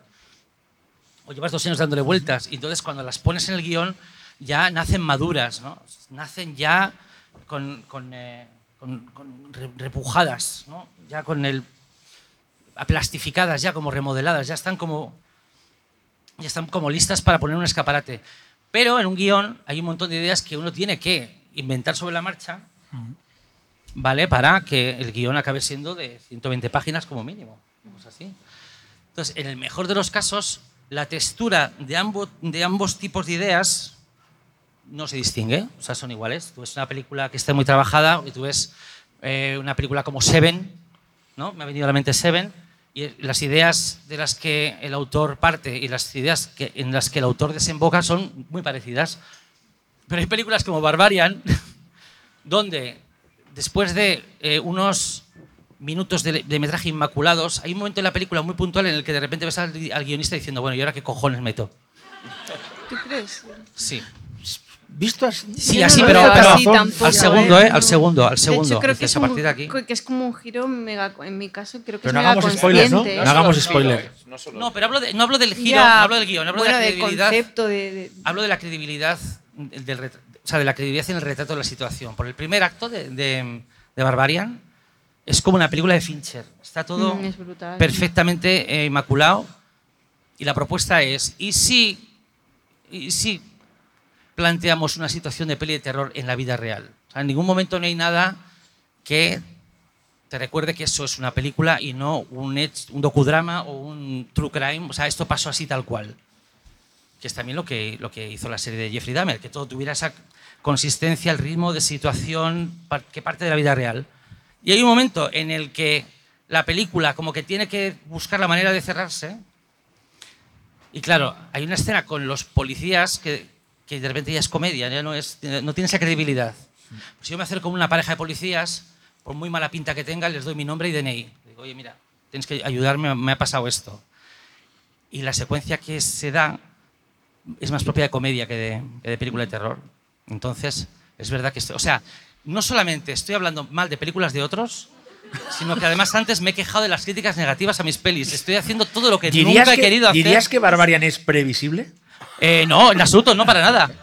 Y de hecho, Barbarian es de las mejores pelis del año. Está muy y bien. la veré una y otra vez. De hecho, las películas que más me gusta cuestionar son las que más me interesan. O sea, de una película rematadamente mala como... No, no voy a decir nada. Nunca diré nada. Y de hecho, claro, eh, al final no es tanto las películas que te gustan y no te gustan como las que ocupan pensamiento y las que no ocupan pensamiento. Al final esa es la auténtica, la auténtica diferencia. Bueno, pero entonces es fan de Barbarian. Claro que soy Por fan de Barbarian. tan Claro, por eso, por- claro, por supuesto, por supuesto. Pero yo justo es lo que te cuestionabas de, de que era la niña, me- bueno, es que, bueno, que se parece a esta peli, pensé, está muy bien que hayan cogido ya como referencia a un monstruo así que para mí ya es casi Que se haya un canónico. monstruo como Drácula. Como ¿no? ya O sea, es un este. Drácula, y- sí, ya es como un monstruo como Drácula y eso me parece divino porque es una, pe- es una peli muy Sí, influyente hasta, y hasta, en, hasta en. Smile es, parecido. suficiente. En Smile es parecido el monstruo final. Voy a- a poner super En También es la niña Me voy a poner super woke. Ay, Voy a ser más woke, o ser más, más- más papa que el pa- más papista que el papa. Ojo, eh, que viene un momento fuerte. ¿eh? Un adelante. momento fuerte, ¿eh? O sea, el que las películas dictaminen que si que todas las personas que han sido recluidas y en contra de esa voluntad, que todas acaben pareciéndose tanto, ¿no- ¿nos parece que es un nuevo ismo? ¿No? No sé. Ya. ¿No? Como no es un poco hacer el. No es un poco hacerles a, a- a la gente cautiva el Medeiros Face. ¿Sabes? Les has hecho un Medeiros Face. Porque son iguales, ¿no? Pues no, pues cada persona, cada persona encerrada durante toda su vida en contra de su voluntad, Ay, pues tendrá su aspecto, ¿no? Evoluciona de un modo Ya me has distinto, dañado, ¿no? Nos has dañado a todos aquí cada No, vez. es De que. hecho- de ¿quién, hecho- quién vio la película diciendo es botet o no es botet? Didac- es botet. Didac no es botet. está- Claro, ¿no? Didac Alcaraz, que es amigo de todos, es muy amigo de Nacho, de hecho hizo con él un, un corto. De todos, de todos. Nos lo decía ayer, que está por aquí Didac. ¿Dónde estás, Didac? Está por ahí también. Que mm, dijo, me encantó hasta que salió Botet. Botet. Es que empiezan a decirlo, dice, a mí me, ha- a mí me han llegado a decir algún amigo, dice, hostia, sí que hace películas Botet. ¿No? Dice, porque claro, en todas eh, se parecen a- hasta los aliens ya se parecen a Botet porque también hizo Ya. algo en Yo Alien. ahora cada vez que veo una peli y pase eso, me acordaré del Medeiros Face. tío. Me has dañado Face, ya la experiencia. Debe- Yo ya- qué sé, en- yo qué de aquí a que salgamos hay una aplicación para, para es, verdad, es verdad que cada año hay varias películas con el Medeiros Face. Bueno, y nos viene estupendamente el Medeiros Face para. y bueno, la alusión a Barbarian, porque la- una parte de la conversación queríamos hablar contigo un poco de realmente la sensación que planteábamos el día de, del mm, directo que hicimos con Jauma. Es que el terror está de moda. O sea, Sí. quiero decir, es verdad que para los que nos dedicamos a esto y para la gente que nos gusta mucho el género, tenemos la sensación de que siempre está de moda porque hay mucha oferta, pero realmente llevamos una época que lo hablábamos en el. Ángel lo explicaba en, el día de, de Jauma, que realmente está de moda en lo televisivo, Bueno, pero- en pero el sí, cine, pero las este pelis año, han hecho ¿cuántas mucho dinero. han sido número uno en Estados en Unidos? Estados terror? Unidos. Las series y las Y varias, las ¿no? series. Creo que no terminamos Es que, Bueno, sí, las series, porque la mayoría de la ficción serializada que se ve en plataformas Es género, es es género, terror, sobre todo. sobre todo fantástico, Y pero fantástico. también de parte es terror. Es decir, Bueno, hay mucho, hay mucho de otros géneros, mucho Bueno, melodrama. ciencia ficción, mucha también. No, y, y- y muchos más géneros que se nos escapan porque quizá no nos interesan menos. Pero sí que es cierto que la presencia del terror es muy notable. muy ¿no? O sea, heavy, ¿Nos Y muy parece mediática. increíble que, Y muy mediática. que hacer terror es la única fórmula que permite hacer un taquillazo al margen de las franquicias? Sí. Pero No la ahora- comedia- no la comedia romántica, no el drama histórico, el terror. La única forma de que una película sea taquillera y no sea eh, una gran franquicia de Marvel, DC, etcétera, es que sea de terror. Sí, en este, Con actores Pero desconocidos. ¿por qué ahora? O sea, es porque seguro que a todos os han llamado para artículos de estos y yo no sé dar una razón ni Sí, aparte sociológica historias, ni... eh, aunque sean historias como Barbarian o Smile, que es evidente, los referentes que tienen son guiones originales, no, son, no es una saga, no es, no, no es un nueva pesadilla en el mestrito, un nuevo monstruo, ¿no? Es realmente. Y, de- y direc- y directores eh, debutantes, además, ¿no? Además de sí es que nadie sabe por qué funciona el terror y qué va a funcionar o no. ¿verdad, Bueno, a, veces, a veces es un misterio. Unas son un pelotazo y otras son un Pero yo creo que sí ¿no? que cuando tengamos un poco de perspectiva, igual dentro de 20 años, puedes entender a nivel sociológico por qué en esta franja de años, porque al final el terror siempre lo hemos dicho, que como que le coge el, el pulso a los tiempos, pero yo ahora no me atrevo Sí, a no, pero me plantear refería- como tesis. Una- No, no, No, me pero refería a sí películas hay- en concreto, a títulos en concretos. Ya. ¿Por qué Smile funciona y por qué otra no? Hay- hay ¿Por qué algunas van a cines y otras van directas a...? Bueno, yo creo que en este caso unas han ido un poco a rebufo de otras. A mí lo de Terrifier 2 creo que es consecuencia directa del éxito de Smile o de Barbarian, ¿no? No. Aunque los mecanismos sean distintos, Yo creo que se comunica de manera distinta, pero una peli así como se convierte en un taquillazo, Un es que no... Yo creo que hay un público al que se le ha enseñado a quedarse en casa. Yo creo que hay un público, el, el público que igual antes iba al cine a ver eh, romance, drama, eh, tragedia histórica, poco a poco se le ha condicionado a quedarse en casa y, a- y a las salas se les está, se les está cediendo en exclusiva las películas que potencialmente sean una experiencia en el visionado, Sí. ¿no? como, una, como un parque de atracciones. Y no digo en, en tono peyorativo eh, en ningún momento. ¿eh? Y yo creo que eh, la, la experiencia audiovisual intensa, en términos de acumulación de set pieces, sustos, sangre, risas, colores, encuadres, o sea, el hecho de que una película te dé más de lo que te da. eh, Algo que veas en casa, ¿no? Claro, O sea, en Netflix sí, es o en HBO. Y al lo que mismo yo creo que lo que hace Yo el terror creo- puede ser. Sí, Mira la que- cara de Marvel, por ejemplo. Este año, por ejemplo, o sea, en lo que decías de, de, de Terrifier, que 2 ha sido una. También depende de cómo se centren las campañas y cómo se lancen. Ha sido muy inteligente en Estados Unidos, una película que se creó, sobre todo la primera, en un culto de la pandemia, que la gente la veía en casa, se la recomendaban. Han sido listos de estrenarla en salas de una forma limitada, pero que solo se podía ver en salas en Estados Unidos. Y la recaudación que ha hecho no es una barbaridad, pero son 10 millones de dólares. Por una película ha costado 20 Bueno, en barbar- es Es decir, una pero- barbaridad en relación a lo que cuesta. Claro, claro, pero lo han hecho muy bien. No la han lanzado directamente a una plataforma y no, han sabido pues lanzarla en cines de una forma con un marketing y, y- Smile. También, eh, cuando dices dentro de unos años, a lo mejor se dice quién supo lanzar las películas y quién no. Paramount, por ejemplo, las sabe lanzar. Películas que no son franquicias, como Un lugar tranquilo o Smile, ha sabido lanzarlas y han sido éxitos. Eh, otros no lo han sabido hacer. Y de hecho con Smile- Male- mm, Maléfico, que nos encanta, de James Wan, no funcionó. Porque Warner no creyó en ella. Pero es que de hecho con Smile hay algo muy perverso porque incluso se comunica como una peli indie, ¿no? Como un fenómeno y es una peli de estudio y es, Es- una peli con una Fox, campaña es- es publicidad Fox, muy sí. bestia, pero tienen la habilidad incluso de hacer la maniobra esta de la peli pequeña que se convierte como en un Sí. en un hit. Bueno, es que era- iba directa a plataformas y al, ulti- y al último. Pasa en Estados Unidos, y tiene- la- tuvo un el- estreno. El, estreno. En Estados Unidos tuvo un estreno teatrical y fue número uno. ¿eh? Pero Ha seguramente hecho por 40 lo que dice- millones de dólares. Por lo que comentaba Nacho, de que quizá la, la experiencia. Lo que el- yo creo que el público busca ahora en cines es una experiencia significativa, en algún sentido. Sensorial, una Sensorial. secuencia- sea, sensorial y sobre todo de entretenimiento, sensorial y de entretenimiento.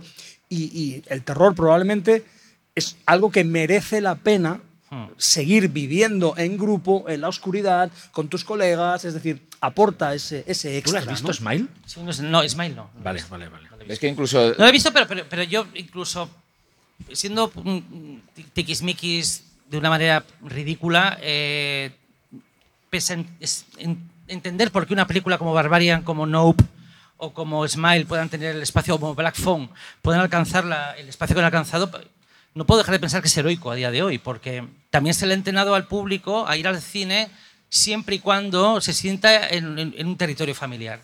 Tranquilo que vas a ver a los personajes de siempre y en el mejor de los casos van a hacer lo que tú ya sabes que van a hacer. O sea, se ha, se ha acostumbrado al público, se le, ha, se le ha entrenado para que se sienta seguro cuando va al cine que el que haya brotes de originalidad en estado puro es algo que, que no, con lo que no nos podemos, enfre- eh, no, no podemos cuestionarlo seriamente. O sea, hay que ser cómplice de, de eso. Pues esa originalidad o esa apuesta por algo diferente en el terror se ha aceptado muy bien en, en Smile y en bueno, nuevo, aunque sean llenas de referencias a cosas que ya conocemos. A Black Phone y a películas que no llevan el 2 ni el continuous ni el, en, en el título. ¿no?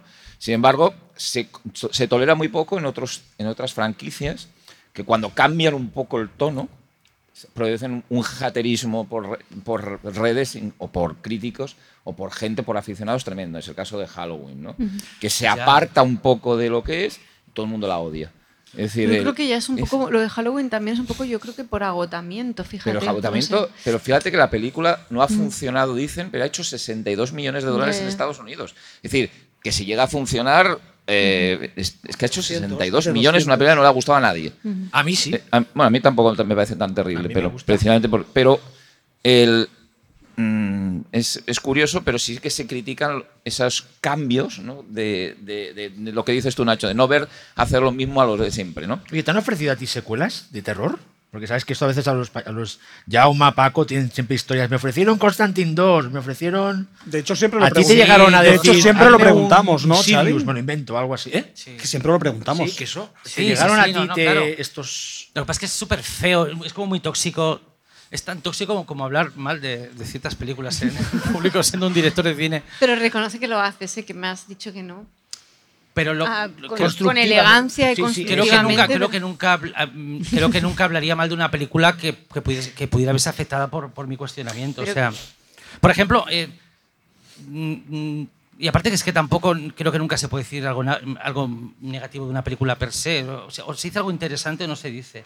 Aunque luego sea negativo aunque pueda percibirse como negativo no, creo, creo que, lo que con lo que estoy en contra es con lo de ¿no? con el- la gráfica de guion un 0 fotografía un 3 dirección un 2 o sea lo que nunca he hecho lo que nunca he querido hacer es opinar en, en bruto o criticar en el sentido más primitivo si digo algo cuestionable de Barbarian es porque es interesante para mí en un momento dado compartir esta perspectiva del guion como para mí era muy interesante com- eh, compartir una cosa que me enloquecía en No, que es que No los. leí, sí.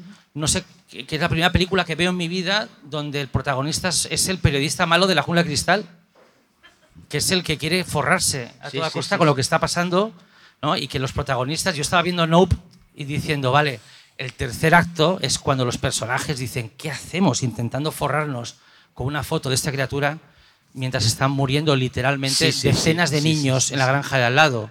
¿no? Hay un momento en que dicen, espera un momento, estamos volviéndonos locos. Y, y el tercer acto es cómo se redimen salvando Sí, a un niño y soltando la cámara. ¿no? no te parece muy curioso porque Me da igual sí, el sí, dinero. sí, pero vas con ellos, lo presentas Sí, con una naturalidad que se quieren aprovechar que tú yo como espectador no me cuestionaba en ningún momento estos dos hermanos qué están haciendo Bueno, están porque- muriendo gente y pero porque te están foto. vendiendo un pasado oprimido, o sea, no histórico, no o pero, sea, es pero normal. igualmente eh, podrías plantearte pero por- y no no y estás tan dentro de la película Claro, con o sea, ellos de que, magistral. que consigan la foto sí o no que te Hemos olvidas hecho una foto para María Sí, Teresa sí, sí. Campos, ¿no? Sí. No, o- digo María Teresa Campos porque Lofra Winfrey.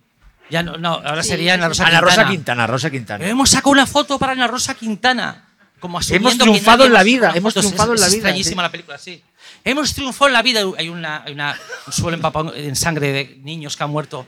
Aquí tenemos la foto con la que nos vamos a forrar con Ana Rosa Quintana. Y que te cuente eso con convicción es fascinante. Es y vas con increíble. ellos vas con ellos o sea, no- No, es una crítica negativa, puedes entenderlo así, pero creo que es más interesante para mí que.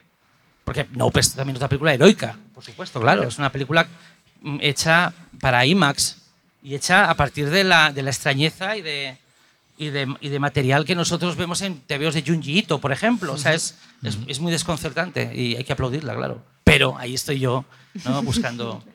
Pero a ver, ¿qué te ofrecieron? ¿Qué puedes Ay, no contar? sé, es que que decías no. que era todo muy chungo este mundo. A ti no te ¿Qué llegaron a contar? ofrecer. Yo puedo contar, puedo contar, puedo contar que empecé a leer una versión que no sé si la han rodado o no, sinceramente, pero tampoco tengo tanta capacidad de atención. Yo leí un, un remake de El cementerio de animales precisamente Sí, que se ha hecho uno. y empecé a leer, Sí, sí, no sé se si es la versión que Se ha yo hecho, se leí ha tal. hecho una, sí. y, em- y entonces sabéis de, todos sabéis de qué va el cementerio de animales. Entonces que el guionista sabe que vosotros sabéis de qué va el cementerio de animales. Entonces la familia llega a una casa y enfrente de la casa que está el gato, ¿no? El gato ese que sabes. Entonces, eh, y esto fue la segunda página del guion, ¿eh? Te cuentan que hay muchos animales. Para que no sepas a cuál van a atropellar. Como, eh, pensabas que esta vez la tenías todas contigo, ¿no? Pues hay un armadillo, hay una tortuga, hay un perro. ¿A quién van a atropellar? He vuelto a capturar tu atención. Ven conmigo al mundo de Stephen King. Y bueno, me, me pareció. Me temo, Nacho, que esa es la que hicieron. Esa es, bueno, Esa pues la no me digas. hicieron. no. Esa- esa- pero además, ahora van a hacer otra. Mm. Y t- ojo, también les películas, también les pelis buenas, ¿eh? que no se llegan a hacer y que dan mucha pena. O sea, también lees películas, no lo voy a decir porque, porque es como condenarlas, se lo digo en público, pero sí, yo he leído la- el reboot, el Legacy Reboot, que es un género odioso de una película de los tempranos 90 y estaba increíble el guion, también, también es cierto. O sea que estas películas no tienen por qué estar mal. Tienden a estar mal, pero no. ¿Y cómo sería tu versión del cementerio de animales? Aparte eres fan de la novela. Muchísimo. O sea, al principio lo, lo- eh, me han ofrecido, tú estabas como igual animado. Pues, ¿Qué eh, hubieras hecho tú? Pues la, la escena de la paja en la bañera duraría 16 minutos como en una película de Gaspar Noé en plano secuencia. Y cuando el tío se corre se oye ¡pim! un pitido de que le, le pitan los oídos y ese pitido aguanta el resto de la película. Esa es mi versión de Cementerio de Animales.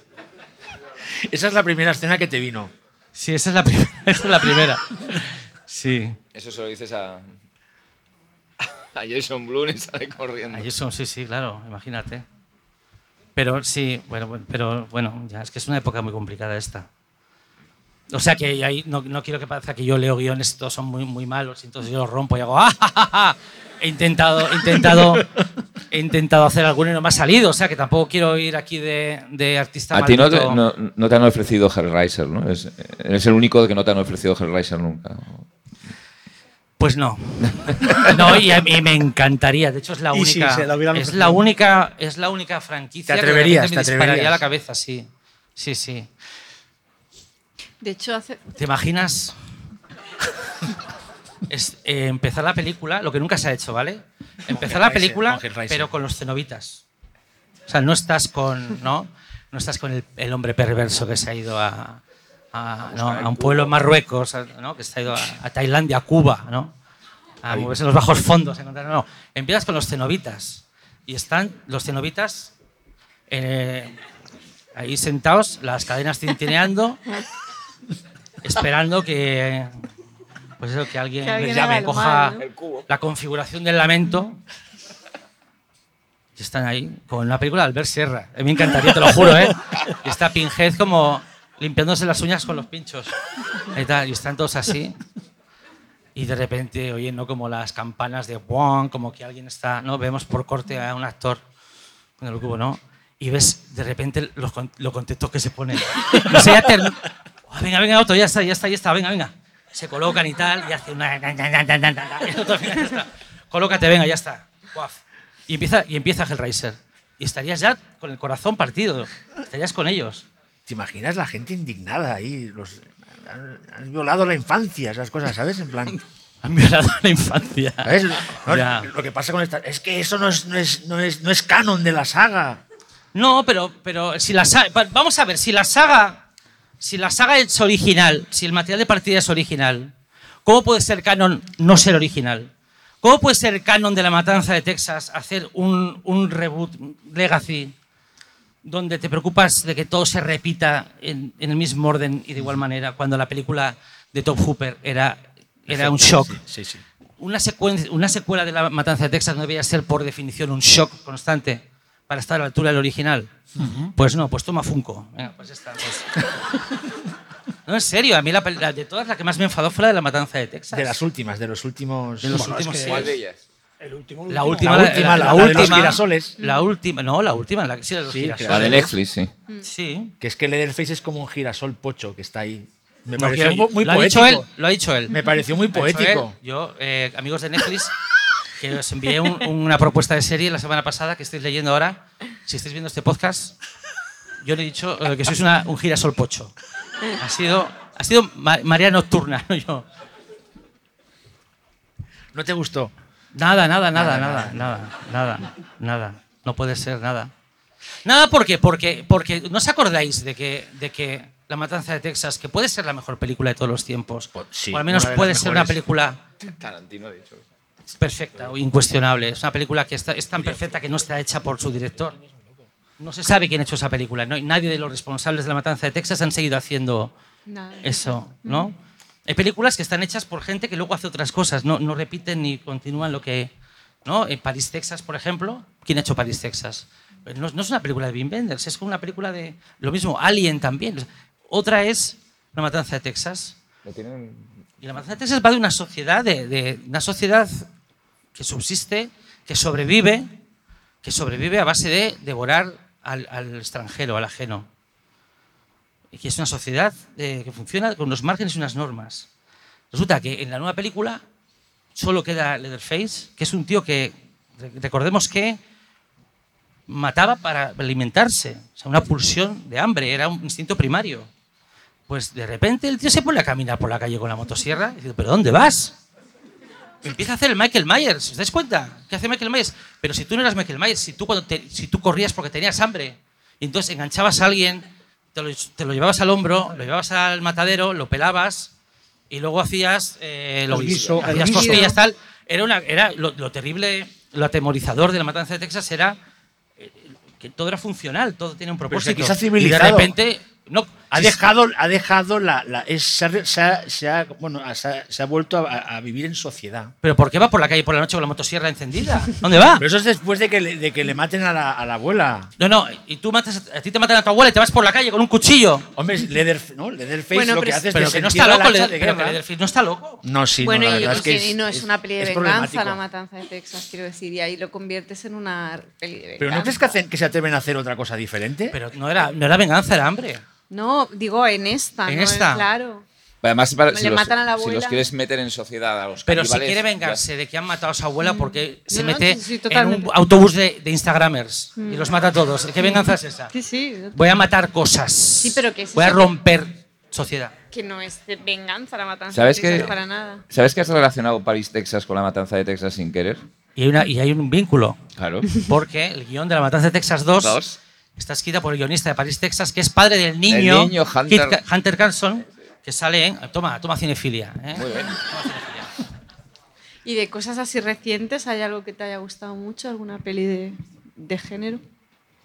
De género así, igual la. Tengo que decir que no, no estoy tan pendiente de la actualidad como, como igual he estado en otros momentos de mi vida. O sea, veo mucho cine, pero ya no tengo esa, esa mm, Necesidad responsabilidad con la actual. o sea, Claro. O, o me estoy volviendo más peculiar o sin más me estoy volviendo viejo, una de dos. Y, y no veo tanto. O sea, veo. mm, Bueno, la última película que he visto, fascinante, es del 80. Se llama eh, The Appointment, La Cita. ¿Sabéis cuál digo? Es una película que ha estado eh, escondida durante 40 años. Una película hecha en celuloide para televisión, la tele británica, la BBC, de sacar BCI. la BFI. Y está, bueno, está en, está en Sí, sí, Blu-ray, está en. Blu-ray, sí. Y es una película que dura unos 70 minutos, no tiene guion apenas, parece una película de Gus Van Sant, de las últimas, es todo, todo, todo tiempo cinematográfico y es una película de terror abierto, puramente formal, que es como debería ser el terror. El terror sin la forma no, no debería ser le- legal. Y es una película sobre eh, la obsesión sexual que tiene una, una, una especie de... No, una especie no, o sea, una niña, una ninfa, presentada como una ninfa, siente una atracción sexual por su padre y como el padre no le corresponde, que no es que el padre no quiera follar con su hija, sino que el padre no va a presenciar el- um, la exhibición de violín, ella cuando toca. Entonces ya le castiga, y el castigo que ella ejerce sobre él es de naturaleza mágica, y ya está, no hay más guion. O sea, es la lenta ejecución del padre durante 70 minutos por no satisfacer las pulsiones sexuales de su hija. Toma ya. Y es una película hecha, eh, eh, dirigida desde las alturas, o sea, está planificada y orquestada por, por ángeles. Y es de un director que se debió de pegar tal hostia haciéndola que no, que no volvió. No hacer a nada. O sea que The Appointment eh, la podéis pillar en Amazon. eh, la tiene el BFI en, BFI en Blu-ray. Blu-ray y es. No se me ocurre mejor recomendación ahora que. Seven Chance. El año que viene Seven Chance. Sí. Quizá la última película de la nueva jornada de terror sea la, only- la película que más me completó que- o que más me, me pudo conmigo. Igual la última sea. La última es Mandy, yo creo. Como la película más perfecta del director que más me interesa ahora. Pero también está, por supuesto, Hereditary. Yo me también. Hereditary eres fan. Mm, Sí, muchísimo. Eh, con Midsommar me sentí un poco traicionado, pero. Todos, sí. No, todos no. O sea, es una película que Tumblr flipó con, con Midsommar. ¿Existe Tumblr todavía? Sí que existe, sí, sí. Yo creo que sí. O sea, muy interesante eh, Mi- Midsommar, pero con sus pecadillos ahí, pero bueno. No, pero esa Barbarian sí me gusta, Midsommar no. ¿Y has visto ya el episodio de Panos Cosmatos de, la- de lo del Guillermo del Toro, no? Ay, no, qué ganas tengo de verlo. Es que no, Hombre, no ¿has visto quiero a la verlo solo. altura, Es que no quiero a la altura de, de Sí, ¿no? Mandy Sí, y sí, sí. Beyond the Black Rainbow? Seguro, seguro que sí. ¿Y lo has llegado a conocer o no? El Fantastic Sí, Fest le he conocido así? a Panos Cosmatos, Y, sí, y sí. estuviste hablando con él. Porque es un tío como muy tímido, ¿no? Que no habla mucho. Pero no- Panos estuvo en Sitges también, Sí, también, pero es por si lo- ah, sí, bueno, es como un, es como un, es como un oso pepón, ¿sabes? Que es muy cariñoso y es muy... Con la barba ahí, muy abrazable. Pues como toda la gente que dirige terror, que son gente como muy, muy cálida y muy, y muy fácil de tratar. Y peli de terror, porque has hecho terror en formato más corto, pero es verdad que tus pelis son más fantásticas o ciencia ficción que terror, ¿no? Pero, por Terror, ejemplo, de lo que más es... o En sea, corto sí, ¿eh? pero en Sí, largo. pero si no es porque no ha salido, no porque no quiera. O sea, de las cosas que se han ido cancelando mías eh, este tiempo, eh, tengo una adaptación de Stephen King que no fue adelante, una, peli, una serie que iba a ser de terror abierto eh, en- que transcurriría y hablaría de Barcelona, una película sobre Barcelona, adaptación de, mm, de un libro de Daniel Ausente y una película que también está ahí, eh, que de momento no ha germinado, que también sería terror puro. O sea, el, el que no haya salido nada de terror mío es porque, Porque no ha por alguna razón, no, no ha salido, no porque, no, no porque yo no La de. Daniel sería esta historia de Lovecraft aquí en Barcelona. Sí, Esa, sí, sí, esa sí. novelilla novela, pequeña, novela nadie hablará. Sí, sí, sí. Es fantástico. Bueno, me flipa Sí, esa, pero- esa novelilla. Desde aquí un beso a Dani. Y encima, Sí, sí. parte de esa novela pasa, en pasa cerca de mi barrio, en la zona franca, en la Sí, Pantera no, Rosa. y, y- y luego la- a la hora de ampliar la historia... Es que es brutal, es brutal. Y construimos la historia sobre, sobre, un, sobre un mapa de Barcelona, o sea, sobre una geometría... eh, El Indio Jones. el- sí, sí, sí, sí. Jolín, O sea, eso lo tenías ahí, lo teníais y aún podría ser que se diera, o sea, lo, o lo has Es ya olvidado. complicado, porque cuando te dicen que no, ya, ¿cómo poder sobrevivir Ya. eso? Pero sí, sí, lo, lo bueno, yo me he convertido en, ese, en esa persona peligrosísima que igual tiene más suerte económica cuantos menos proyectos hace. O sea, que hay un momento en que dices, estoy cobrando por proyectos que no se desarrollan, Que no llegan a hacerse. como vamos. si España quisiera que yo no haga nada, ¿sabes? Como diciendo, te vamos a pagar para que no molestes. Y, y, y, y Mataré a vuestros muertos fue Pero una creo serie... que hay mucha gente que tiene esa sensación. ¿eh? Oye, y en con lo que te- España, y sobre todo la gente que hace Bueno. cosas más brillantes. Sí. Nacho, y con lo, que te, con lo que te han llegado a querer y que te quieren en Austin, por ejemplo, ¿no te has sentido a veces eso? O sea, parece que en España no me quieren y en cambio te han- siempre te han recibido muy bien, ¿no? En Austin. Es que si te dejas llevar por esos sentimientos, acabas convertido en una folclórica. La- esa- sí, no, no, no, pero... A mí, me da, a mí la gente me quiere por la calle y me dicen, o sea, que es- el victimismo es peligrosísimo. Sí, eh, no, no. Porque el, el victimismo... No te estaba es- invitando a que fueras Ya, ya, ya, victimista, pero- sino es, es una Ya. reflexión. Es decir, como que en, en ciertos festivales, en ciertos contextos, eres un muy apreciado, ¿no? Y bueno, en Sitges también se te ha recibido Hombre, sí, siempre sí, sí, muy en bien, Sitges, ¿no? Cuando antes os conté que con, con los crímenes sí, hubo, no hubo una tensión, no quiere decir que yo en Sitges no, no me sienta como en casa. De hecho, de hecho voy- me gusta mucho ir sin películas a Sitges y, y disfrutar del festival de la mejor manera posible, que es no siendo cineasta. Es la mejor manera de disfrutar Sitges. Aunque es una gozada para un cineasta, claro. Pero, Pero en Austin no también te lo pasas bien, te lo has pasado muy Sí, bien. bueno, pero tampoco me gusta tanto viajar. Allá. De repente, ¿no? el señor Scrooge. Y antes has dicho una cosa que, que ha quedado así como en el aire, pero que me ha llamado la atención cuando has dicho, después de hacer dos años los felices vi- 20, me hubiera quedado ahí. O sea, igual parece una pregunta muy estúpida, pero tal cual. ¿Por qué te gustaba tanto hacer los felices bien- 20? A nosotros nos gustaba verlo, pero hacer... que Pues eh, yo quedaba a las dos y media eh, con un taxi que me recogía a Aníbal. Con Aníbal Gómez iba haciendo chistes todo el camino hasta que llegábamos al plató. Luego recibíamos un guion de una pieza de ficción que siempre marcaba el programa al comienzo, que era una ficción de unos de hasta 10 minutos, un cortometraje. Lo leíamos dos veces, eh, lo interpretábamos y lo representábamos y era una pieza de ficción y de repente llegaba el invitado y tú simulabas haberte estudiado la, la entrevista y la hoja de datos cuando no era posible y lo, y lo divertido era hasta qué punto tú como entrevistado eh, fueras defectuoso y, y la situación fuera no fuera el artificio habitual de la televisión, sino fuera eh, una conversación real con sus errores y sus puntos muertos y sus reiteraciones y, y todo aquello. Y la sensación es de la de que cuando volvíamos a casa teníamos un montón de cosas buenas de las que hablar. Y muchas veces el cine no te proporciona eso. O sea, el, el- el éxtasis del cine está en el rodaje, está en el montaje, pero las, las grandes masas de tiempo de tu vida en las que se te presupone esperando a que algo pase, esa agonía de ver que las cosas pueden o no suceder, es, te acerca a la muerte.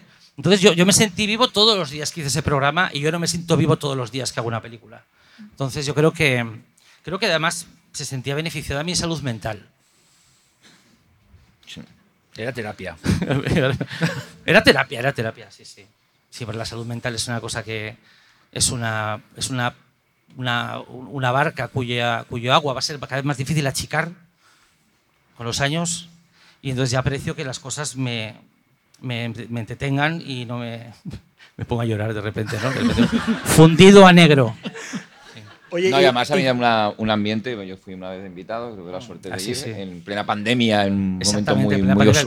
Madrid casi fantasmal, y era como un reducto de, de otra cosa, ¿no? De- de- y, y se respiraba un ambiente totalmente diferente a lo, a lo que suele ser ir a un plato a grabar un programa o a, o a- a estar en directo en un programa. Y, ¿no? y po- podías entrevistar a Albert Serra desde, desde el interés real por Albert Serra y desde la admiración real por Albert Serra, hacer un chiste a costa de, eh, de Annette eh, y, y versionar la canción de los Sparks. O sea, podíamos hacer lo que quisiéramos. No, cuando, cuando, por ejemplo, antes dije que hay que estar preparados para no importar. No importábamos a nadie este programa. O sea, fueron dos años en los que creo que los medios hablaron de nosotros menos de cinco veces. Y, y la conversación era realmente minúscula para, para lo que hacíamos y para el esfuerzo que había. Realmente cada día te dabas cuenta de que no había un interés creciente por el programa, pero aún así tirabas para adelante. ¿Por qué? Porque la indiferencia también puede ser gasolina en un momento dado. Y lo echo de menos, lo echo de menos bastante. Y esto sí que, como antes has dicho, proyectos que cuando se cortan ya no tiene sentido mm, volverlos a sacar. Un programa cuando se cancela ya no tiene, no tiene prácticamente en el contexto actual no tiene posibilidades de, de recuperarse nada, ¿no? Nada que se haya cancelado. O- No, bueno, Los Felices 20 si volviera tendría que llamarse de, de otra manera, Ujú. pero quién sabe. Pues tú te ves haciendo más tele. Había una escena de la, de la serie adaptación de Dani que me acabo de acordar, en el que se descubría que la mafia, había la mafia inmobiliaria en Barcelona, tienen uno- una, una planta, un hongo de yugo, o sea, como una, una planta lovecraftiana en una maceta, que lo llaman el penellet, porque la cabeza parece un pastelillo con, con pi- con piñones. Y entonces, eh, para hacer el guion, no sé por qué he vuelto aquí de, de golpe, pero me acuerdo de repente he dicho, esto como igual, como has dicho que las cosas ya no se van a hacer, digo, pues al menos lo cuento. Entonces, eh, des- eh, los personajes descubrían que el penellet ¿no? Eh, genera tal, tal energía negativa que en un radio de una cantidad de metros cuadrados de- delimitados se empobrecía la calidad del barrio. Como que aumentaba el crimen, bajaba la calidad de vida, aumentaba la, la corrupción. Entonces se descubría que a lo largo de los años en la historia de Barcelona, eso explicaba por qué el barrio chino ha ido moviéndose a lo largo de los años. Y es porque el eje, el eje irradiador de la maldad y la, y la corrupción era el penellet que empresas inmobiliarias iban cambiando de sitio cada X tiempo para hacer, para hacer especulación inmobiliaria. Entonces, cuando querían. O sea, eran los, los villanos de esa serie iban transportando un- una criatura lovecraftiana en un tiesto Sí, de edificio. Y no era comedia. Y era, ¿no? y era como investigaban por qué, el, por qué pasaba esto. Resulta luego que este monstruo, esta cosa era la pestaña del, del monstruo realmente chungo, que era el que se pretendía invocar. Qué pena que no, vea, no veamos eso. ¿eh? Y había unos, como, como Barcelona está llena de, de refugios de- Antiaéreos. anti- antiaéreos, sí, ¿no? Sí. eh, los fantasmas de la gente que había muerto en los refugios se, se- se aparecían, ¿no? porque había un personaje que había, se había comunicado con ellos, con esos fantasmas, y tenía el control, y se manifestaban en forma de cabezas que asomaban del suelo como una rumba. Entonces, estaba, la las cabezas iban avanzando por el suelo, dejando como un rastro de sangre, y, y eran los fantasmas de la serie, o sea, ca- cabezas cortadas por aquí, a esta altura. No, no, la novela es fantástica, la recomendamos. Sí, sí. ¿no? Es una, aparte es muy Por cortita. favor, sí, sí. No, no, es una maravilla de... Mataré a vuestros muertos. Y aunque no, no se puede hablar como de proyectos por esto, porque a veces caen, ¿estás ahora con algo así en concreto? algo Siempre, que se siempre. pueda, pero que se pueda contar. Siem- No, que se pueda contar, no porque por- es una estupidez que no te dejen contar algo que igual luego no pasa y que si pasa luego tampoco, tampoco es un problemático que, que lo hayas contado un poco, pero supuestamente tengo película para el año que viene, supuestamente. En España. No en español, pero sí en España, estas cosas raras que me pasan, que, que por alguna razón no puedo, no sé por qué, bueno, es una historia también. No en español, pero sí en España y, y sería una, una peli que lleva escrita seis años. O sea, pero ya está muy avanzado el tema para cerrarlo todo, que sí. No quieres decir que sí, porque a veces Creo siempre pasa. Sí, Vale. pero claro, luego es que no y me veis luego en el, en el vídeo este diciendo... "Ah". Porque el, el creo que sí ya lo he vivido. ¿Es género? ¿Es género? Sí, es, un, es lo más parecido a un drama que habré escrito nunca. Es sobre la depresión.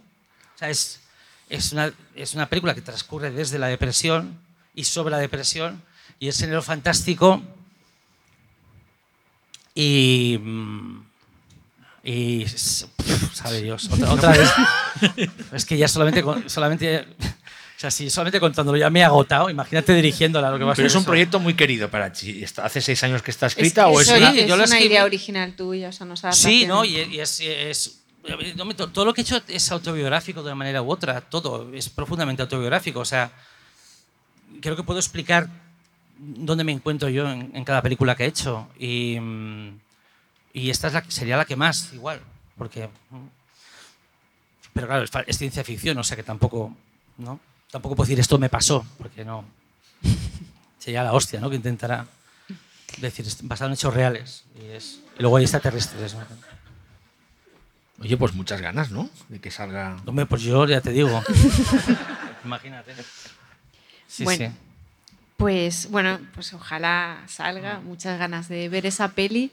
Muchas gracias, Nacho, por acompañarnos hoy en el Marea Nocturna. Ha sido un placer hablar contigo. Eh, gracias a mis compañeros de mesa y gracias a todos los que habéis venido hoy. Es muy guay hacer mareas con público. Ojalá podamos hacer más. Gracias a volando esto, Marta ¿no? y que han hecho toda la producción y ha sido una producción complicada por muchas cosas y a mis compañeros, a los técnicos, a André y a David y a Nacho que está con la cámara también por, por hacer, no, por acompañarnos también hoy. Muchas Y gracias. a todo el muchas mundo que ha gracias, venido, Nacho. que Sí, lo- han llenado, gracias. ¿sabes? Lo han supuesto, llenado. Y, y ved Barbarian, por favor, que no parezca que... que no.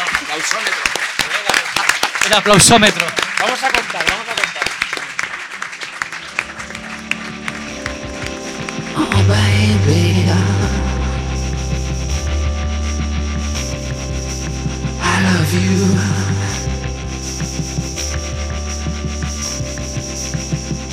Sweet. My comic book fantasy. I love you. Oh baby.